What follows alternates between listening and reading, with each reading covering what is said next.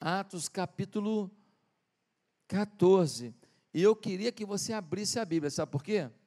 Porque eu vou ler o capítulo 14 e vou ir comentando. E depois eu vou fazer conclusões. O sermão hoje vai ser desse jeito. Nós vamos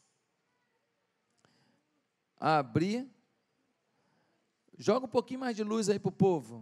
Um pouquinho mais de luz aí para essa, essa manifestação gloriosa da visão. Amém? Nós estamos no capítulo 14 e nós vamos ler. Você sabe que no capítulo 13, Paulo e Barnabé são separados pela igreja de Antioquia e são enviados como missionários da igreja. Quem enviou Paulo e Barnabé? A igreja. A igreja. Não foi uma agência, não foi uma instituição, foi a igreja. Foi a igreja que enviou.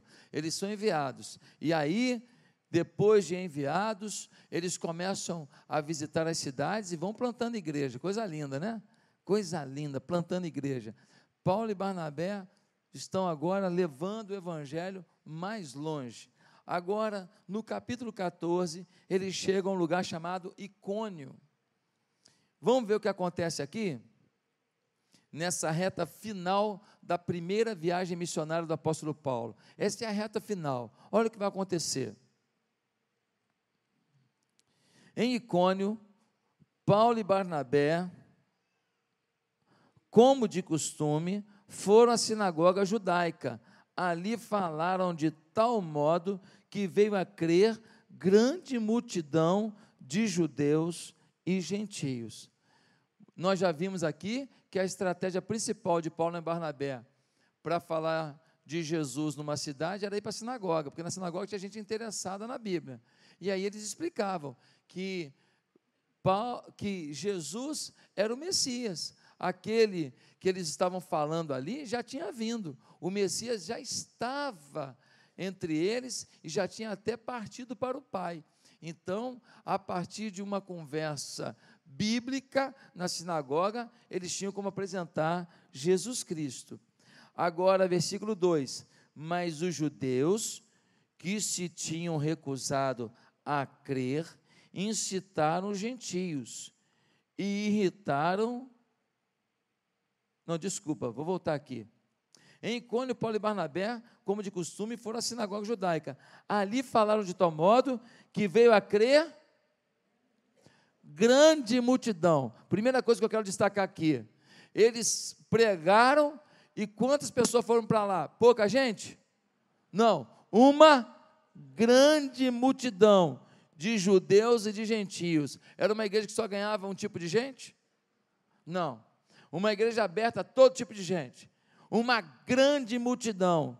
Eu quero destacar aqui que a mensagem era forte, que a mensagem era confrontadora e que a mensagem gerava muitos frutos.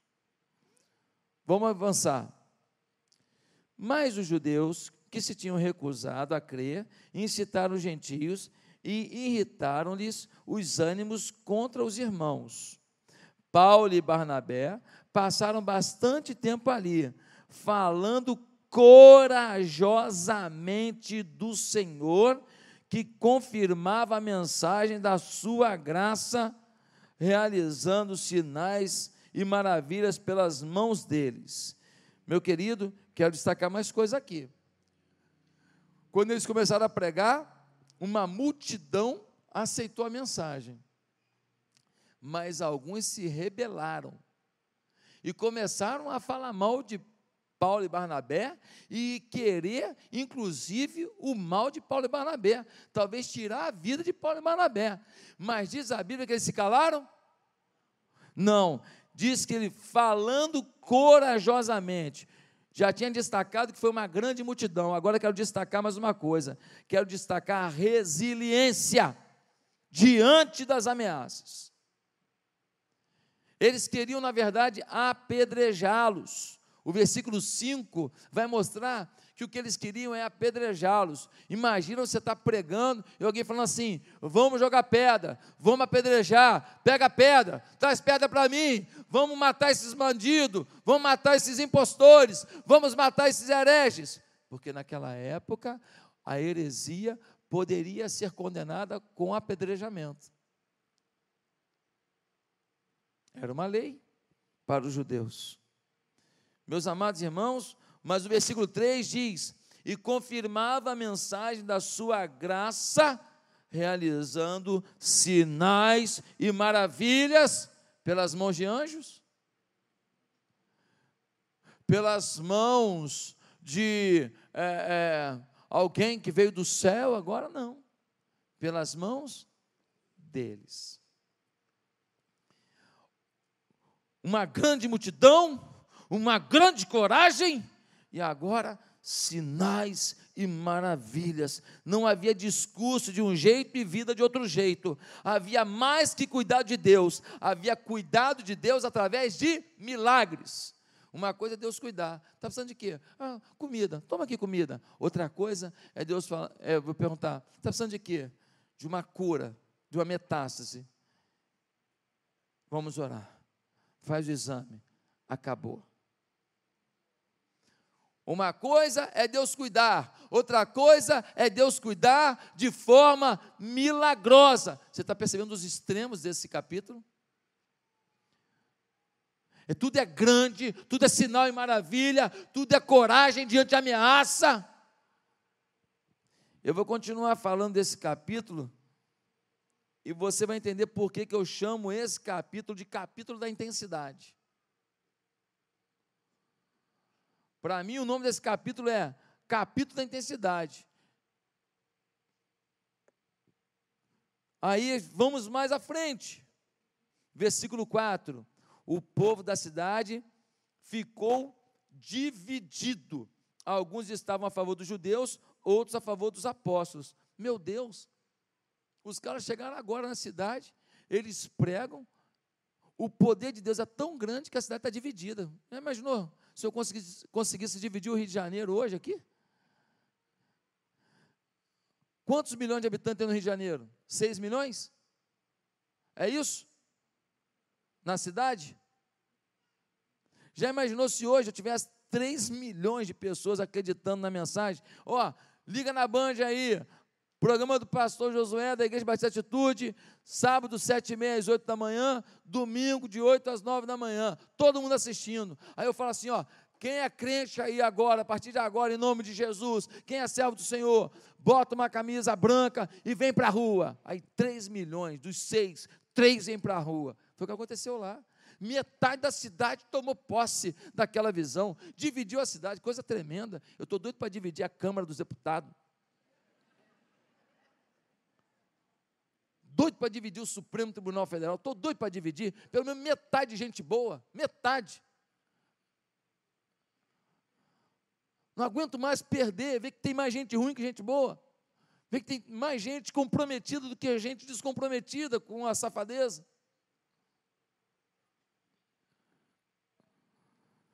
Versículo 4 diz que há agora uma extraordinável, extraordinária influência. Meus irmãos, é brincadeira, é grande multidão, é falando corajosamente diante de ameaça, é sinais e maravilhas, e é uma influência sobre toda a cidade, coisa tremenda. Tudo é intenso. Diante da tentativa de os matar, eles têm que fugir da cidade. E agora eles vão de Icônio para Listra e Derbe. Quando eles estão indo, eles encontram um aleijado. Vamos ler essa parte do texto. Diz assim, versículo 5: Formou-se uma conspiração de gentios e judeus com os seus líderes para maltratá-los e apedrejá-los. Quando eles souberam disso, fugiram para as cidades licaônicas de Listra e Derbe e seus arredores, onde continuaram a pregar as boas novas. Em Listra havia um homem paralítico dos pés, aleijado desde o nascimento, que vivia ali sentado e nunca tinha andado. Capítulo da intensidade. Quando tem problema, o problema é sério mesmo, hein? Ele não é alguém que está com problema no joelho. Ele não é alguém que está com um problema de reumatismozinho aqui, ou que ele deu um entorcezinho aqui. Ele tem diante, os apóstolos têm diante deles o quê? Um aleijado de nascença. Já nasceu com aquela deformação nas suas pernas. Um problema crônico, um, pro, um problema congênito, um problema de, de nascença, não é uma situação é, momentânea, ocasional, que nós podemos talvez colocar uma tala, talvez botar uma botinha ortopé e resolver o problema. Lembra da botinha ortopé? Que devia prejudicar ainda mais, eu não achava que fazia bem. Meus amados irmãos, nós temos aqui um problema gravíssimo, tudo é extremo nesse capítulo. Aí no versículo 9, nós vemos assim, versículo 9, vai acompanhando aí. Ele ouvira Paulo falar, o aleijado está lá ouvindo Paulo falar. Quando Paulo olhou diretamente para ele e viu que o homem tinha fé para ser curado, disse em alta voz: Levante-se, fique de pé. Com isso, o homem deu um salto e começou a andar. Gente, mais uma vez intensidade nesse capítulo, mais uma vez, como é que Paulo olha para o homem e sabe que o homem tem fé para ser curado? Que leitor é esse que lê a alma das pessoas? Que leitor é esse que lê o espírito das pessoas? Que visão é essa que Paulo tinha, que vai além de um olhar, vai além do jeitinho, vai além da forma como agiu? Não, ele olhou por dentro da pessoa, ele viu o coração da pessoa. Que visão é essa? Só pode ser uma coisa extraordinária, só pode ser uma coisa intensa, só pode ser uma coisa extravagante, uma coisa, uma sensibilidade que vai além do natural. Tudo é extremo nesse capítulo. Tudo é extremo. Tudo é intenso. Agora o homem ouve. Levante. Se você desde nascença aleijado, você vai levantar. Opa, será que a minha perna está funcionando mesmo? Você tem razão? Você tem certeza? Não vai ter que fazer fisioterapia, não? Ei, dá para me ajudar aqui? Alguém me estende a mão? Como é que é? Eu nunca fiquei de pé na minha vida. É a primeira vez. O que, que o texto diz? Olha o que o texto diz no versículo 10. Gente, esse texto é demais. É demais. Olha o que ele vai dizer. Disse em alta voz: Levante-se, fique de pé. Com isso, o homem deu um salto e começou a andar. O homem não perguntou: Você tem certeza? Dá para ser mesmo. Ele dá um salto, meu irmão. O jogador de futebol, ele se lesiona. Quando ele volta a jogar, ele vai, ele dá piquezinho de leve, ele toca na bola de leve e tal. Eu entendo muito bem disso, tal, sabe? É, e tal. E ele vai, e pá. Por quê? Porque ele ainda está receoso, ele não sabe se está legal. Então, às vezes, ele está curado assim, fisiologicamente, ele está curado, mas ele não está curado aqui ainda, ele não tem confiança, então ele sente dor onde não tem mais dor, ele está com medo, qualquer coisinha ele fala, opa, está meio travado, e ele sente alguma coisa, esse camarada não, ele deu um salto. Ah, onde estão aqueles que vão dar saltos hoje em suas vidas? Onde estão aqueles que estão aleijados em algumas áreas, aprisionados em algumas áreas, presos em algumas áreas, presos na fé, presos no amor pela mulher, presos na sexualidade com o marido, presos. Já alguém já falou aleluia? Presos financeiramente, pão duros, não estão vendo os milagres de Deus, porque não têm essa consciência de paixão pela obra de Deus, presos no amor pelas pessoas, eles não conseguem se doar pelas pessoas, quem são aqueles que hoje vão dar um salto? Um salto, ah, vou tentar melhorar aos poucos, melhorar aos poucos, coisa nenhuma. Você vai melhorar tudo, saltar hoje, em nome de Jesus. Meus amados irmãos, Nós vamos continuar lendo. E nós vamos ler no versículo 11 que diz assim: ao ver que Paulo fizera, a multidão começou a gritar em língua licaônica: Os deuses desceram até nós em forma humana. A Barnabé chamavam de Zeus e a Paulo Hermes, porque era ele quem trazia a palavra. O sacerdote de Zeus, cujo templo ficava diante da cidade, trouxe bois e coroas de flores à porta da cidade, porque ele e a multidão queriam oferecer-lhe sacrifício. Gente, foi tão forte o negócio o pessoal pensou que eles eram dois deuses gregos. Zeus e Hermes. E a coisa foi tão forte que o pessoal já veio querendo oferecer sacrifício para eles. Eles não conseguiram conter a multidão. Olha que loucura. Mas olha a postura deles. Ouvindo isso, os apóstolos Barnabé e Paulo, olha interessante aqui, os apóstolos Quantos apóstolos são? Ué, quem ordenou Barnabé apóstolo? Quando Jesus chamou os doze apóstolos, Barnabé estava no time? Aqui nós vemos que existe o quê?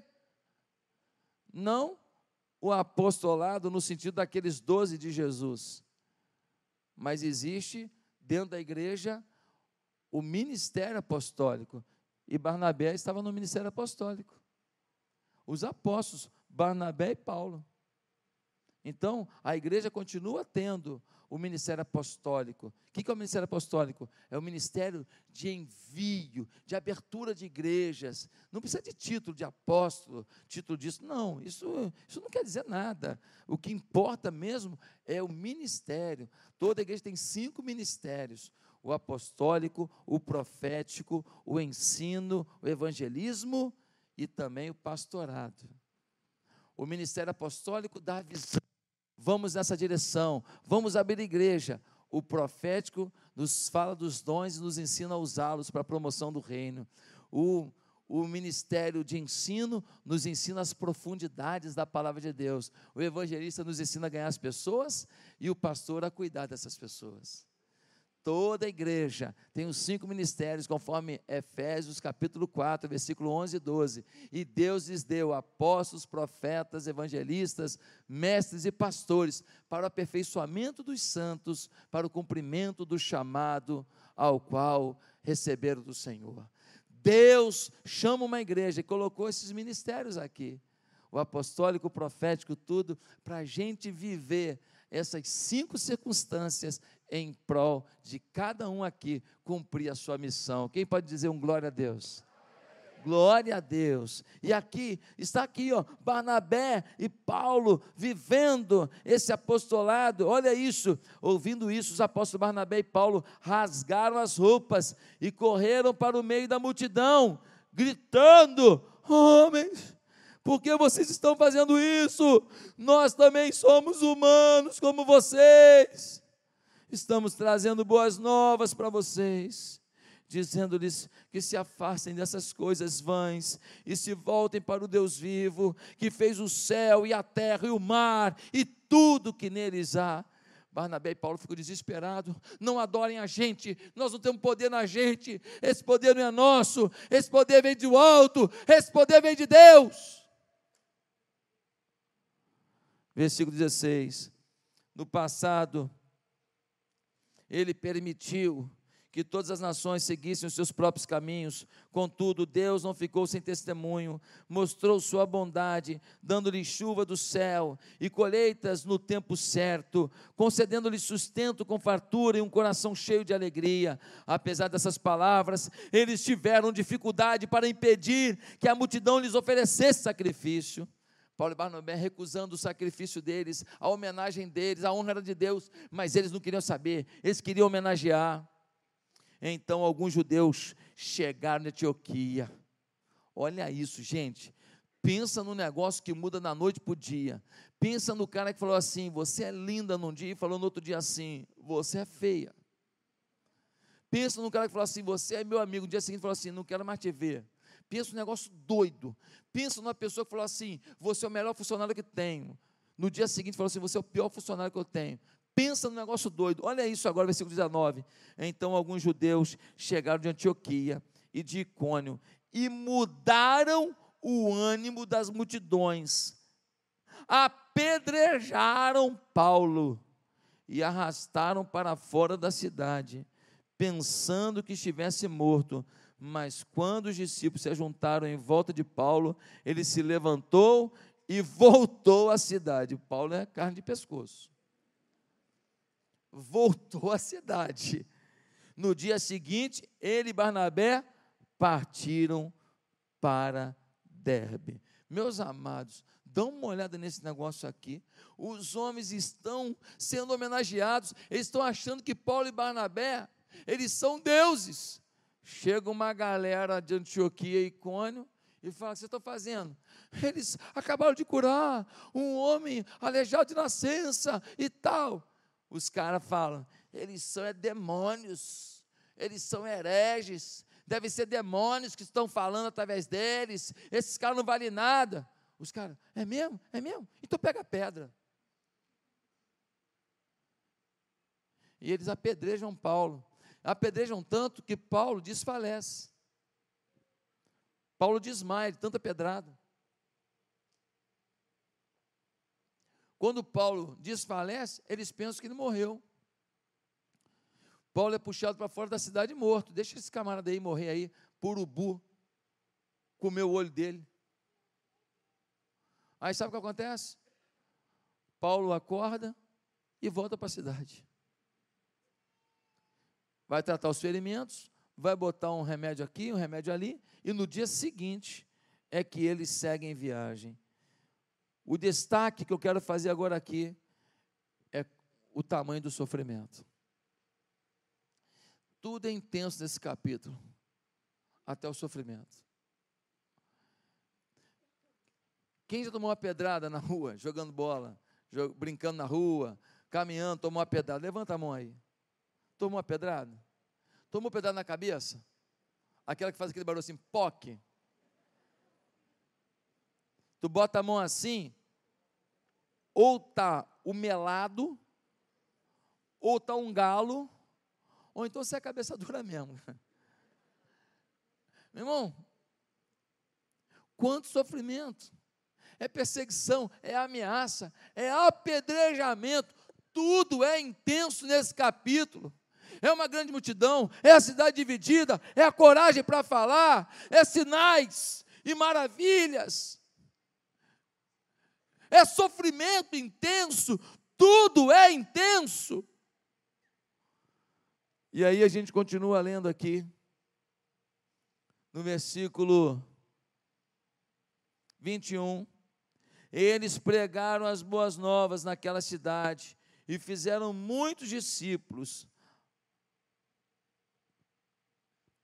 Então voltaram para Listra, Icônia e Antioquia, fortalecendo os discípulos e encorajando-os a permanecer na fé, dizendo: é necessário que passemos por muitas tribulações para entrarmos no reino de Deus.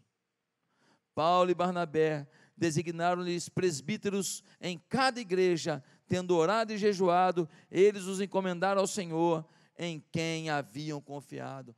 Outra coisa que eu queria mostrar aqui é a intensidade do trabalho. Eles saem de Cônio vão para Alice, Derbe, e vão fundando igreja, e vão cuidando de gente, vão ganhando para Jesus. Depois eles voltam cidade por cidade, fortalecendo a fé, orientando, abençoando, dizendo: não desfaleçam, não se entreguem, vocês foram chamados pelo Senhor, vocês têm obras grandes a fazer.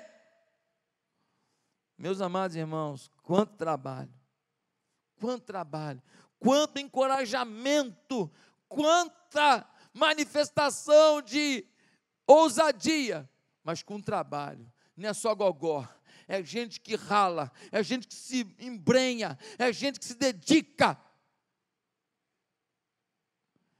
Finalmente, eles voltam para Antioquia que os enviou.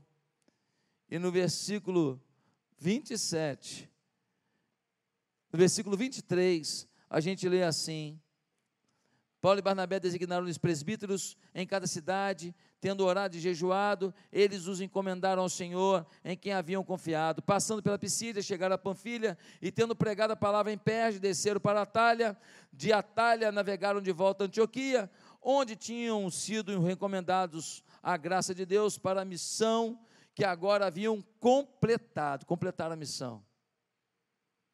Não desistiram no caminho. Não abriram uma célula e pararam por causa de bobeira.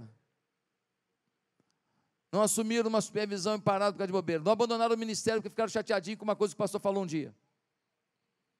Chegando ali, reuniram a igreja e relataram tudo tudo que Deus tinha feito por meio deles e como abrir a porta da fé aos gentios. E ficaram ali muito tempo com os discípulos. Tinham muito a dizer. Meus amados irmãos, que coisa linda. Eles jejuaram, oraram, botaram pastores em cada igreja, jejum, oração e estratégia. Botaram pastores em cada igreja. Chegam a Antioquia, chegam a Antioquia, reúne todo mundo e fala assim: vocês enviaram a gente?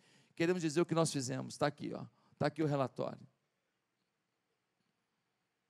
Depois de ler esse capítulo todo, qual a conclusão? É ou não é o capítulo da intensidade?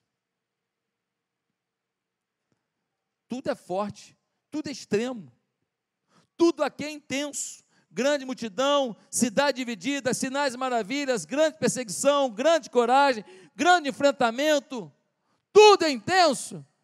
Daí o título da mensagem de hoje é a minha conclusão, querido. O Espírito Santo é intenso. Quero então fazer as minhas conclusões sobre esse texto. E a primeira é a própria, o próprio título já nos diz. A vida no Espírito Santo é intensa. Meus irmãos, ninguém vai pregar com risco de vida, ninguém vai voltar numa cidade onde foi apedrejado, ninguém vai viver milagres e ações do sobrenatural verdadeiramente sem que viva a busca pelo Espírito Santo como saga, como desejo profundo. Tudo que o Espírito Santo faz é intenso. O Espírito Santo, quando chega no ambiente, muda tudo, toca tudo, transforma corações, transforma casamentos, impacta as pessoas, cura, ministra, trata, repreende. A primeira conclusão é que a vida no espírito, ela é intensa. John Bunyan foi preso lá no século 17, motivo, pregador do evangelho. John Bunyan podia falar assim: que Deus é esse, que eu prego a palavra dele e sou preso. John Bunyan podia falar assim: que Deus é esse, que quanto mais eu me dedico, mais eu me lasco, mais eu me, me, me arrebento. Quanto mais eu me esforço, mais provação eu passo. Mas foi na prisão que John Bunyan escreveu o livro O Peregrino. É um romance que fala do peregrino que vai passando por etapas da vida. Ele passa pelo pântano do desânimo, pelo monte da dificuldade, pelo vale da humilhação, pelo vale da sombra da morte, pelo martírio do fiel, pelo castelo da dúvida, até chegar ao destino da bênção, pelas mãos do Eterno Pai.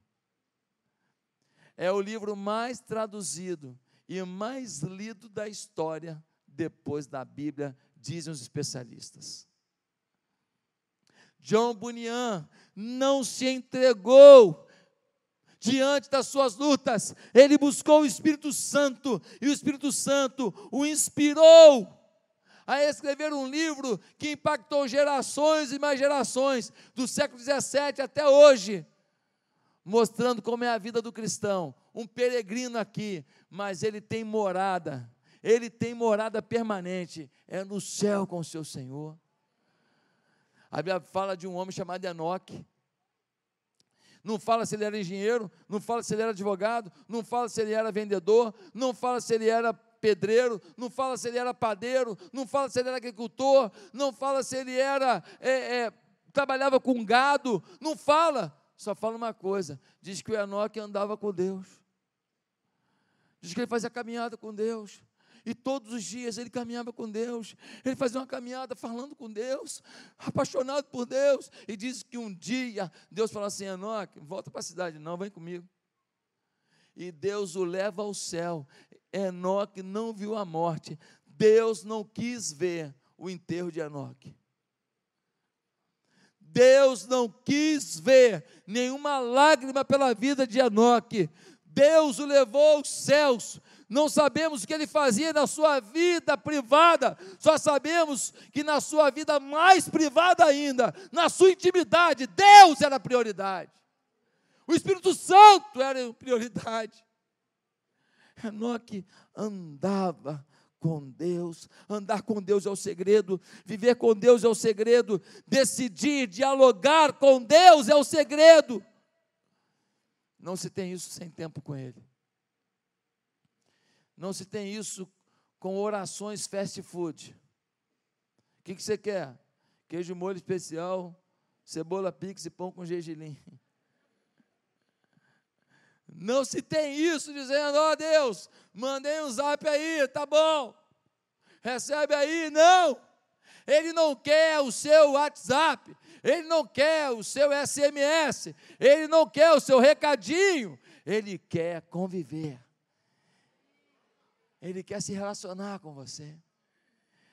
Ele quer ouvir e falar. Ele quer que você aprenda a limpar esse ouvido para ouvir tirar as impurezas do seu estresse, tirar as impurezas da sua falta de atenção, tirar a sua agonia com os seus dedos que mexem no computador, no celular o tempo inteiro, para ouvi-lo. Primeira conclusão é que a vida no Espírito é intensa. Segunda conclusão que esse capítulo nos dá é que viver intensamente envolve arriscar e, por vezes, ser perseguido por anunciar Jesus. A segunda conclusão é que viver intensamente envolve arriscar e, por vezes, ser perseguido por anunciar Jesus Cristo. Nunca alguém que vive intensamente com o Espírito Santo vai se calar diante de um mundo maligno. Nunca alguém que anda com o Espírito Santo vai se calar seja na faculdade federal, aonde os esquerdopatas tomaram o ambiente e os centros acadêmicos. Seja na universidade, seja no trabalho, seja na rua, seja onde for, nunca vai se calar alguém que foi tomado pelo Espírito diante de um mundo maligno. Pastor, o senhor está xingando o mundo? Não estou xingando o mundo, não. É a Bíblia que diz que o mundo jaz no maligno. É a Bíblia que diz que o mundo jaz no maligno até a volta de Jesus para julgar o mundo e levar a sua igreja ao céu. Até esse dia, nós vamos ter que lidar com a malignidade. Há poucos, há poucas semanas atrás, uma exposição patrocinada pelo Banco Santander, com apoio cultural de leis de incentivo, ou seja, o seu imposto pagando eles fizeram uma exposição com gravuras de pedofilia, de zoonia, zoofilia, que mais? Imoralidades de tudo quanto é jeito.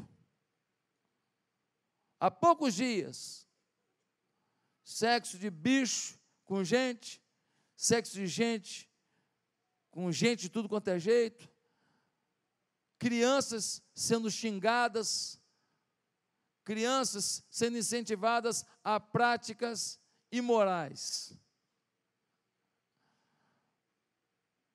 Um, um tumulto, as pessoas questionando, a amostra foi paralisada, e o banco, o que, que fez?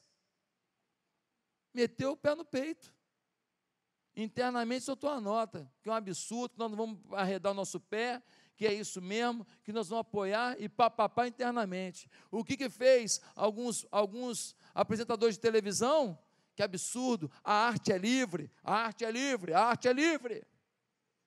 Isso é coisa de quê? De fundamentalista. Isso é coisa de quê? De ignorante. Isso é coisa dos religiosos, fanáticos, cristãos evangélicos. Duas semanas depois, se não me engano, uma exposição no MAN de São Paulo, Museu de Arte Moderna. Um homem nu, uma mãe maluca e uma criança tocando no corpo de um homem nu. Crianças vendo aquele homem nu, tocando arte. Vem o repúdio da sociedade, pronto. Fundamentalistas, ignorantes, isso é prejudicial. Aí a Veja me solta uma matéria falando: esse povo que incomoda está crescendo. As pessoas de bem não estão aceitando mais esse povo que incomoda. Nós somos as pessoas do mal. As pessoas de bem são as pessoas que não aceitam que a gente valorize a família. E aí, um jornalista ridículo no seu pensamento, não como pessoa que eu não conheço, mas no seu pensamento, ele afronta todas os evangélicos, 50 milhões de pessoas, ele afronta assim, de uma vez só, dizendo que nós somos um incômodo para a sociedade, que quem é de bem está assustado com a gente. Quando chega agora, eu recebo ontem um vídeo de uma outra exposição, também com as crianças das escolas, indo lá para assistir a exposição de gravuras também. Sexo de tudo quanto é jeito, sexo de, de pessoas, é, várias pessoas, urgias, sexo de bicho com gente de novo, uma outra exposição, não é aquela. E eu recebi o vídeo essa semana. Irmãos, quem acha que é, que é coincidência, vai para casa da vovozinha junto com o Chapeuzinho Vermelho. Não tem, não tem coincidência nenhuma. São os sistemas organizados do mal implantados nessa sociedade, testando até onde vão nossos limites, testando se é dessa vez que eles vão romper o lacre, testando se nós vamos sucumbir, nos calar, ou se vai ter uma revolta, se vai haver uma manifestação do Ministério Público, dos órgãos, das igrejas que contraria isso. Eles querem romper mais uma barreira e falar assim: agora nós vamos manipular a criança mesmo, e nós vamos jogar lixo nas mãos deles.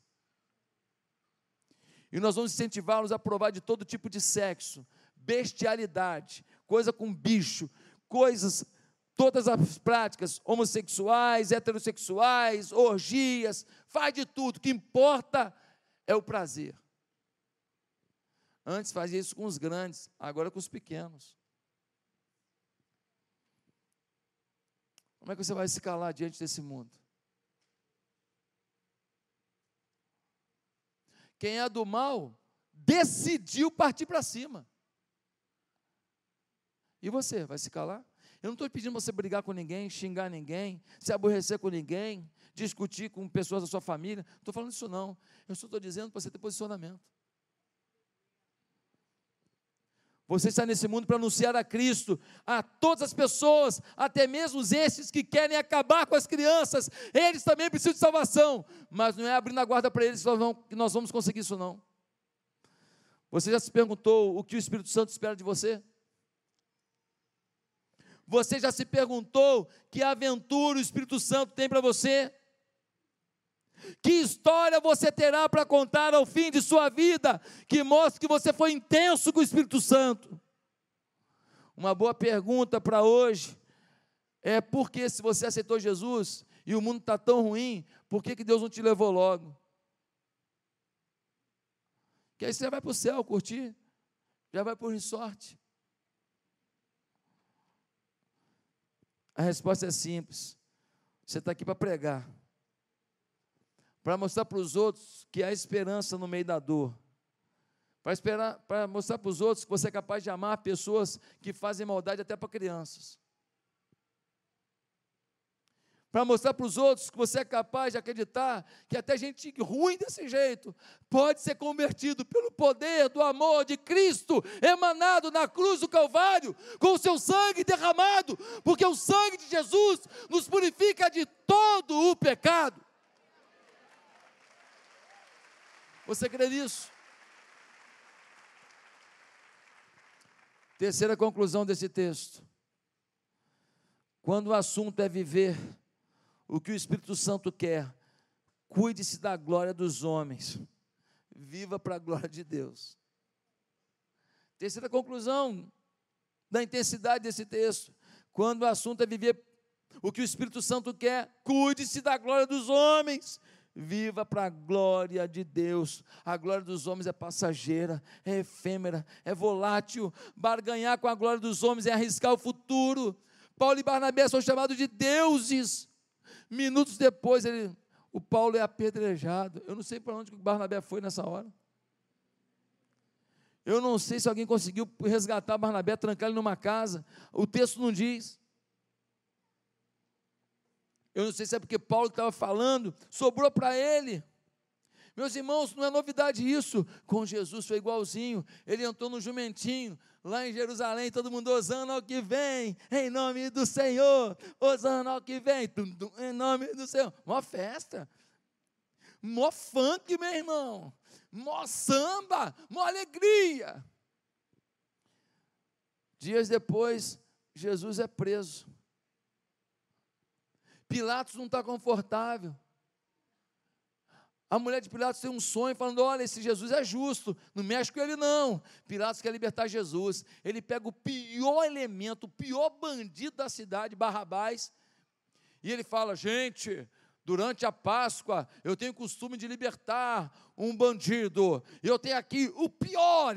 Eu fico imaginando Pilatos falando: o pior, o matador, o assaltante, estuprador. Esse bicho é ruim, Barrabás. Eu tenho ele e eu tenho Jesus. A quem eu devo soltar? Pilatos está pensando: está mole. Quem que vai querer soltar Barrabás? Ele é um perigo para a sociedade. Mas a pilha dos religiosos, no ouvido do povo, dizendo: a Jesus crucifiquem, a Jesus crucifiquem. E então o mesmo povo que disse Osana ao que vem em nome do Senhor, dias depois vai dizer assim: crucifiquem a Jesus, crucifica-o, crucifica-o, crucifica-o. Queridos, muita gente está perdendo a benção, está perdendo a intensidade do Espírito, porque está se alojando na glória dada pelos homens, está se iludindo no aplauso dos homens, e você perde a essência do Espírito e nem percebeu ainda. Aí pode acontecer que nem aconteceu com Sansão, que estava sem o poder de Deus na vida dele, e quando vieram os filisteus, ele quis enfrentá-los, e ele tomou a surra. O homem mais forte da história, um Hulk, um homem que vencia a todos agora virou um cordeirinho. Porque quem dava força para ele era o Espírito de Deus. Quem te dá força é o Espírito de Deus. Cuidado com a glória dos homens. Eu vejo muitos líderes que eles são líderes de células tão humildes. Eles têm duas células tão humildes, cinco células tão humildes, seis células nem tão humildes. 15 células, cadê a humildade? Procura ela, ainda tem aqui no cantinho. 20 células, mata essa humildade, eu não preciso dela, eu me basto. Que nunca aconteça isso com você. Lealdade e submissão à sua liderança é o que garante a essência do Espírito sobre a sua vida. Em quarto lugar, o capítulo da intensidade nos ensina: não se revolte com o sofrimento, principalmente se for por amor ao Evangelho. Ah, meus irmãos, não se revolte. Pastor, gente da minha célula falou isso de mim. Pastor, uma pessoa do ministério falou isso para mim, fez isso comigo. Ei, faz parte. Faz parte. Está lidando com gente, gente ferida, gente magoada, gente maltratada, gente perdida, gente convertida, mas ainda frio na fé, gente que foi quente na fé, mas esfriou, gente que nem é crente que está na igreja. Faz parte. Nós temos que aceitar sermos feridos para que alguns sejam curados. A Deus toda honra e toda glória. Se o nosso mestre morreu numa cruz, quem somos nós para querer sentar na poltrona de luxo, com o controle remoto na mão e comendo uma picanha fatiada, maturada, aleluia? Ei, acorde! Não se revolte com o sofrimento. Eu não estou falando de você anunciar a Cristo agressivamente, sem amor. Eu estou falando de você anunciar Jesus com amor, mesmo no sofrimento. Eles estavam sendo ameaçados. Paulo e Barnabé sofriam perseguições, apedrejamento, mas eles não pararam. Paulo, depois de apedrejamento, voltou para a cidade, tomou um banho, cuidou um pouco dos ferimentos, botou um pouco de bálsamo aqui e tal, e foi pregar de novo. E depois voltou nas cidades, ajudando as cidades, fortalecendo a fé, e passou por aquelas cidades do apedrejamento de novo. De novo, por amor a Jesus vale a pena, não vale a pena por pecado. Porque tem sofrimento que é por amor a Jesus, tem sofrimento que a vida apresenta e Deus tem um plano, e tem sofrimento que você procura. Tem sofrimento que você gerou, você causou. Tem sofrimento que acontece. Você não tem bola de cristal, não, aí. Acontece. Vem. E tem sofrimento que é por amor a Jesus. Quando tiver um desses, pegue. Pegue. A Bíblia diz que nós devemos nos alegrar quando formos perseguidos por causa do nome do Senhor. Os discípulos se sentiram homenageados de estarem sendo perseguidos pelo nome do Senhor. É o que nós vemos no Novo Testamento. Meus amados irmãos, como já se disse, se você não encontrou com o diabo hoje, provavelmente você está andando na mesma direção. Você vai ter confrontos, sofrimentos, mas faz parte.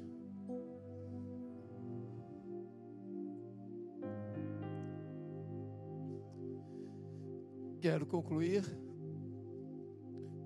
fazendo uma última afirmação.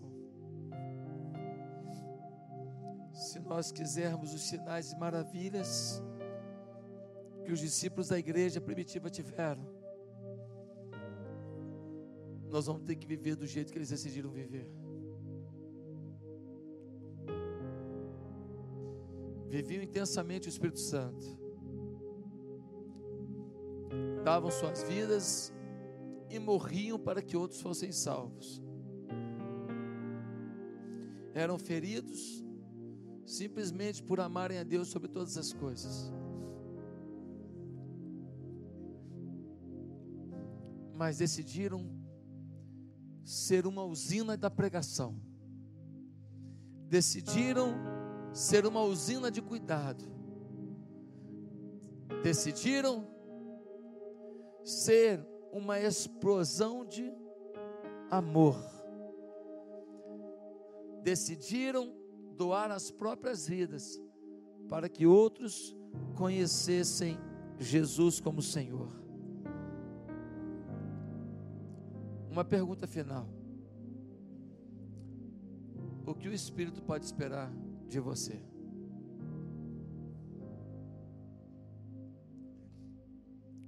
O que o Espírito pode esperar de você? Talvez alguém aqui nessa manhã me diga, Pastor, eu estou aqui nessa manhã, mas eu ainda não sou um servo do Senhor. Eu queria que o Espírito Santo pudesse contar comigo para fazer alguma coisa pela minha cidade, pelo meu país. Primeira coisa que você tem que fazer então é entregar sua vida a Jesus. E você que já entregou sua vida a Jesus, você tem que repensar o que é entregar a vida a Jesus. Porque talvez você tenha entregue parte da sua vida a Jesus. Você entregou até onde não dói. Você entregou até onde não custa. Você entregou até onde não atrapalha seus projetos pessoais. Você entregou até onde não causa dano aos seus planos, aos seus ideais, ao seu lazer, à sua casa de praia, aos seus sonhos financeiros. Até aí você entregou, daí para lá não. Talvez você nem tenha entregue a nada. Você só gosta desse ambiente. Mas se você é um daqueles que hoje reconhece que não entregou a vida a Jesus ainda, eu queria que a igreja baixasse a cabeça agora, em oração. E se você reconhece que você precisa entregar a sua vida a Jesus, nesse momento, onde você está, eu queria que você fizesse uma breve oração comigo. Se hoje você quer entregar sua vida a Jesus de todo o coração, diga assim onde você está. Santo Deus, eu quero estar contigo, eu quero ter intensidade contigo. Eu quero pedir perdão dos meus pecados. Eu quero pedir que o Senhor oriente a minha vida. Me enche com o teu Espírito Santo nessa manhã, meu Pai. Eu quero que meu nome esteja escrito no céu. Eu quero ter a vida eterna garantida. Eu quero viver para esse Deus que me concede o céu. Eu não tenho como pagar o preço do céu. Já foi pago por Jesus na cruz mas eu quero honrar o sacrifício de Jesus com a minha vida. Em nome de Jesus eu oro. Amém.